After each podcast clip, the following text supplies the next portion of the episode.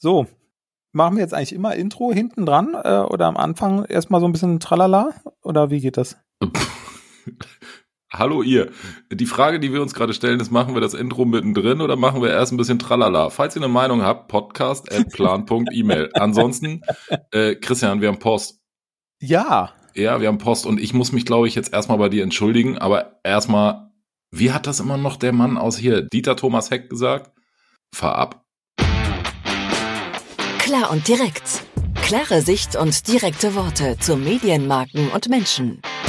Mit Christian Schröder und Christian Kessmann. So, äh, wir haben Post gekriegt. Und ähm, als allererstes muss ich mich, glaube ich, mal bei dir entschuldigen. Weil ich habe diesen Begriff von meinem kleinen Mediamann irgendwie neulich, ist der mir so rausgerutscht. Und jetzt, pass mal auf, schreibt mir doch tatsächlich einer, frag doch mal deinen persönlichen kleinen Mediamann, was so seine Meinung zum Werbejahr 2023 ist. Du, guck mal.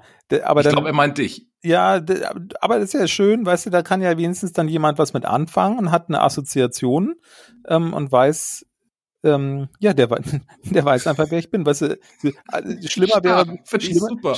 Schlimmer wäre ja so eine Assoziation irgendwie das HB-Männchen oder das Michelin-Männchen oder. Oder hätte auch schreiben sollen, sag mal, kennst du einen, den du mal fragen könntest, ob? Das wäre ja auch doof jetzt. Das wäre natürlich ganz besonders doof gewesen. Tatsächlich ist es ja dann so eigentlich ganz gut. Ja, und was fragt er? Ja, und er fragt, habe ich ja gerade schon vorgelesen, ähm, wie äh, deine Meinung zum Werbejahr 2023 ist und hat mir auch so einen Link mitgeschickt, äh, äh den habe ich dir vorhin einfach mal kommentarlos rübergeschossen, aus der so. Wirtschaftswoche ähm, und hier der Kolumne von, von Thomas Koch. Habe ich gelesen. Und? Ja, da sind ja zwei Themen drin, weil das Werbejahr 2023 ist ja die eine Geschichte. Ja. Ähm, und was da ja zwischen den Zeilen drin steht, ist ja eigentlich diese, Funda diese, diese Fundamentalkritik gegenüber allen jungen Mediaplanern. Ja, also ich hole noch mal alle ab so ein bisschen. Da steht im Prinzip drin, uh, 2022 ist schon ist schon schwierig und dunkle Wolken und so weiter und so fort. 2023 mhm. wird noch schwieriger aus bekannten Gründen und die größten Verlierer werden TV und Print sein, beziehungsweise ich sag mal, ich glaube, man kann es so zusammenfassen, die klassischen Medien und wenn denn einer gewinnt in 2023, dann sind es die digitalen. Kann man das so sagen? Das Hab steht das so zusammengefasst. Genau, wer, wer, das mal lesen möchte, ähm, wir können das ja mal in den Show Notes verlinken. Packen wir da einfach mit rein. Den Link hast du mir ja geschickt, muss ich nicht suchen. Schon mal gut, oder? Ja, schon mal gut. Ähm, Jetzt wissen auch alle, dass du die Show Notes schreibst. Nee, da sitzt ein 15-köpfiges Textteam drauf.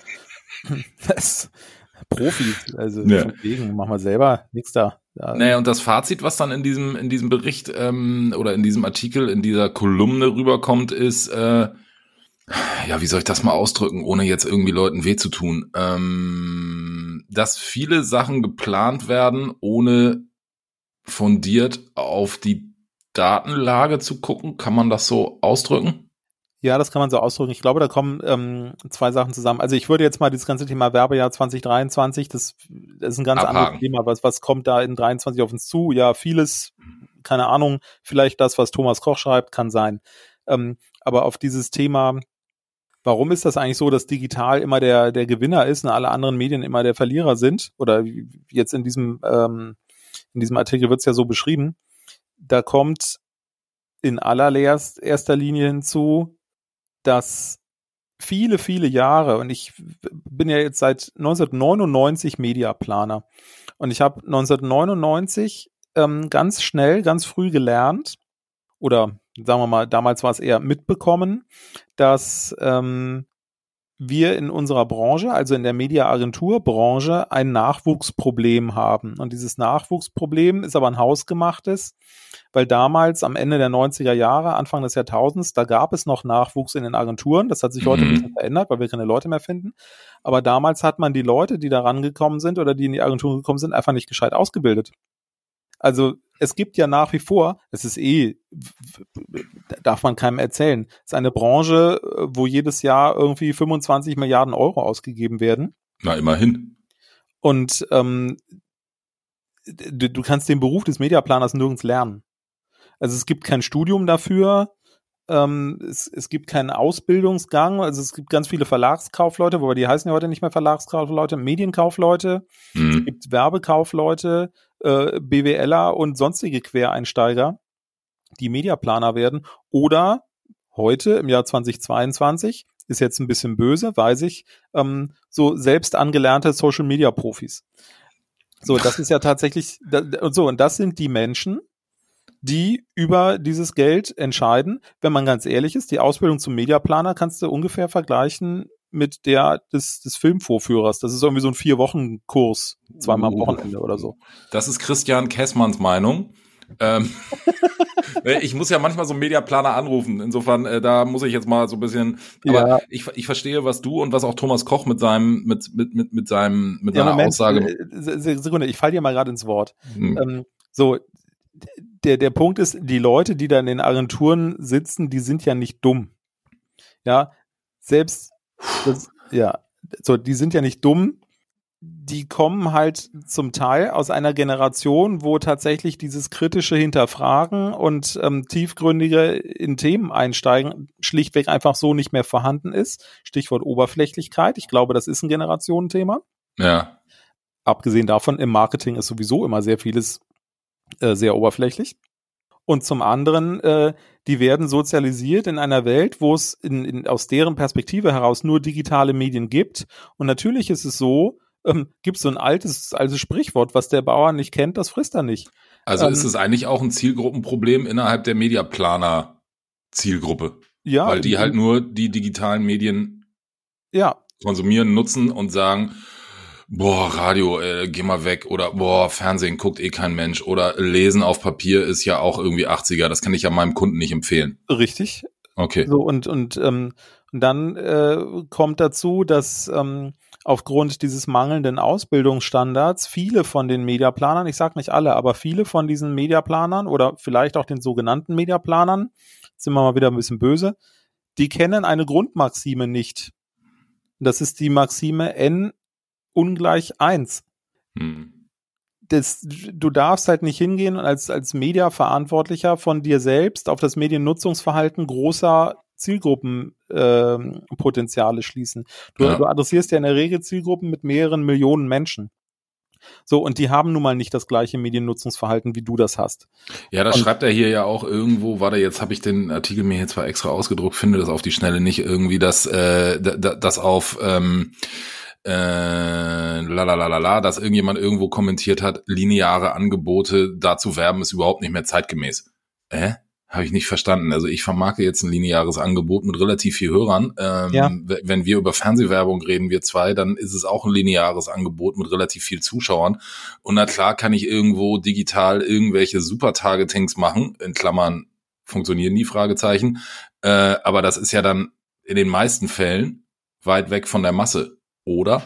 Mein kleiner Mediamann? Naja, naja, ja, kann sein, muss aber nicht. Ähm, aber der Punkt, da schreibt jemand, der verantwortlich ist und Kunden berät, argumentiert mit, ist nicht mehr zeitgemäß. Ja, und so. mit seiner Meinung. So, das ist ja eine persönliche Meinung und das ist ja nicht eine faktenbasierte Empfehlung, auf Basis von irgendwelchen Daten oder Mediennutzungsanalysen, die man sich vorher angeschaut hat, für die Zielgruppe, um die es eigentlich gerade geht oder für die, für die Aufgabenstellung, in der man sich gerade, mit der man sich gerade auseinandersetzt. Und das ist einfach ein, ein Problem. Und ähm, das ist hausgemacht. Das sind, ich sage es jetzt so, wie es ist, das sind wir Media-Agentur-Leute der letzten 20 Jahre selber schuld.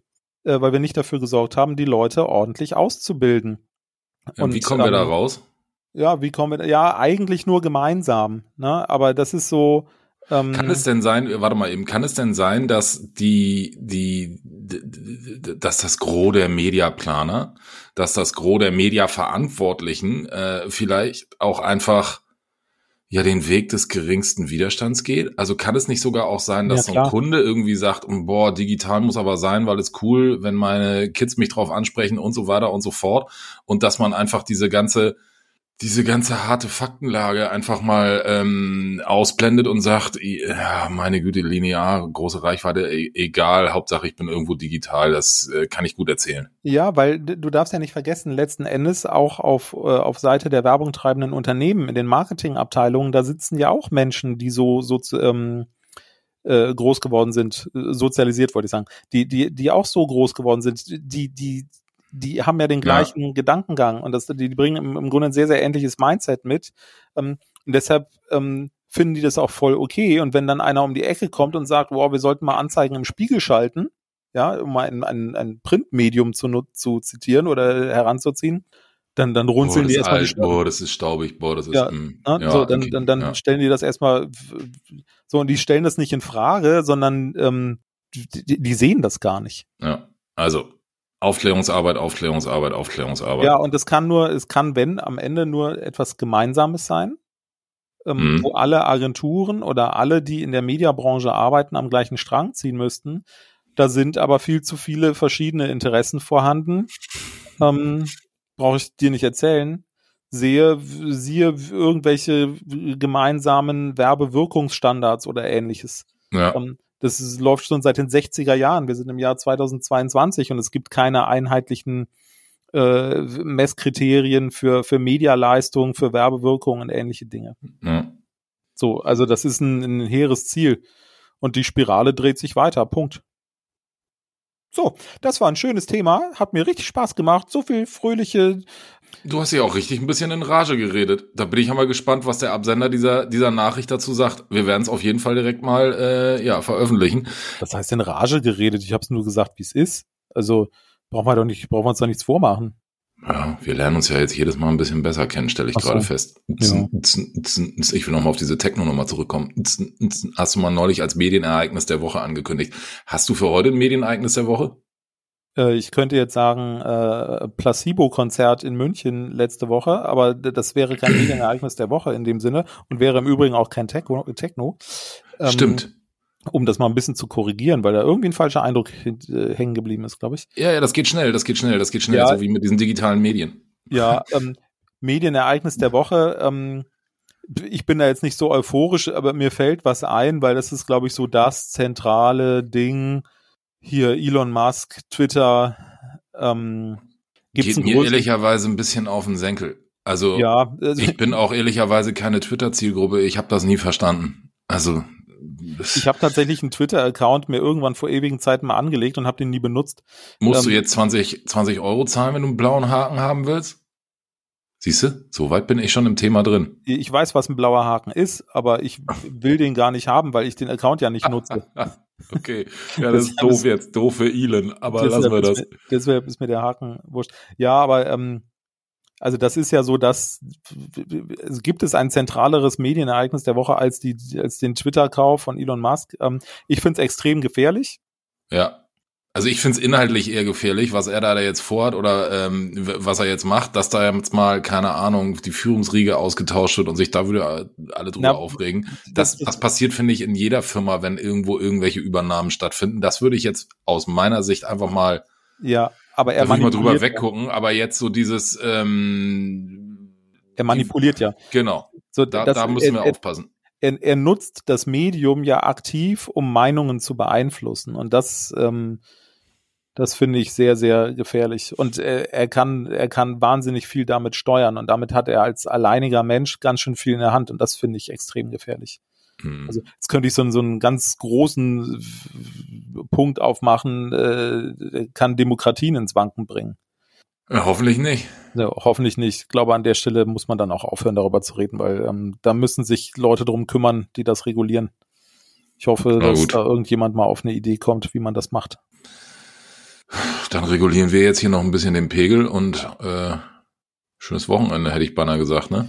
Mach's ich gut. Ich weiß nicht, welchen Pegel du meinst, aber regulier hier, Den hier vom Sound. Das sieht aber heute ganz gut aus. Ah, okay. Ja. Alles klar, ja. Hau rein. Dann regulier mal.